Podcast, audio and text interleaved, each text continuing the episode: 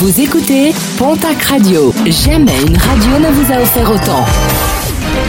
L'information locale à 9h, c'est sur Pontac Radio. Bonjour Jean-Marc Courage Sénac. Et je vous souhaite une très belle journée.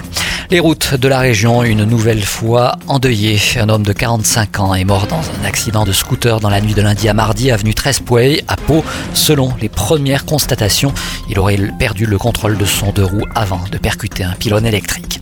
Des guillotines retrouvées à Samadette et Jaune dans les Landes, des guillotines menaçant des politiques favorables au pass sanitaire avec une liste de plus de 300 élus. La gendarmerie des Landes déjà mobilisée sur euh, des dégradations commises sur un centre de vaccination de Saint-Paul-les-Dax a ouvert une enquête suite à ces découvertes. Deux plaintes ont été déposées, notamment celle de la mère d'Agetmont.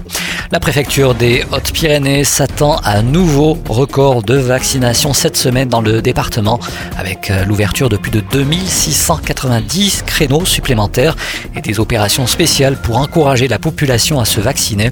De nouvelles nocturnes sont notamment programmées jeudi soir et samedi soir du côté du parc des expositions de Tarbes. Par ailleurs, dans le cadre de la campagne régionale itinérante de vaccination, le camion Team se rendra ce vendredi sur la commune de Cantaos. Renseignements et inscriptions obligatoires au 05 62 99 21 30. Après la chasse, la corrida, la fondation Brigitte Bardot lance ce mercredi une nouvelle campagne d'affichage pour dénoncer la cruauté de la corrida. Une centaine de panneaux au total sur les grands axes routiers des Landes. Une campagne misérable pour le président de l'Observatoire français des cultures taurines. Il envisage par ailleurs de poursuivre en diffamation la fondation Brigitte Bardot. Et puis, coup de foudre, en juin, l'entreprise paloise Météorage a publié son bilan de foudroiement du premier semestre 2021 en France.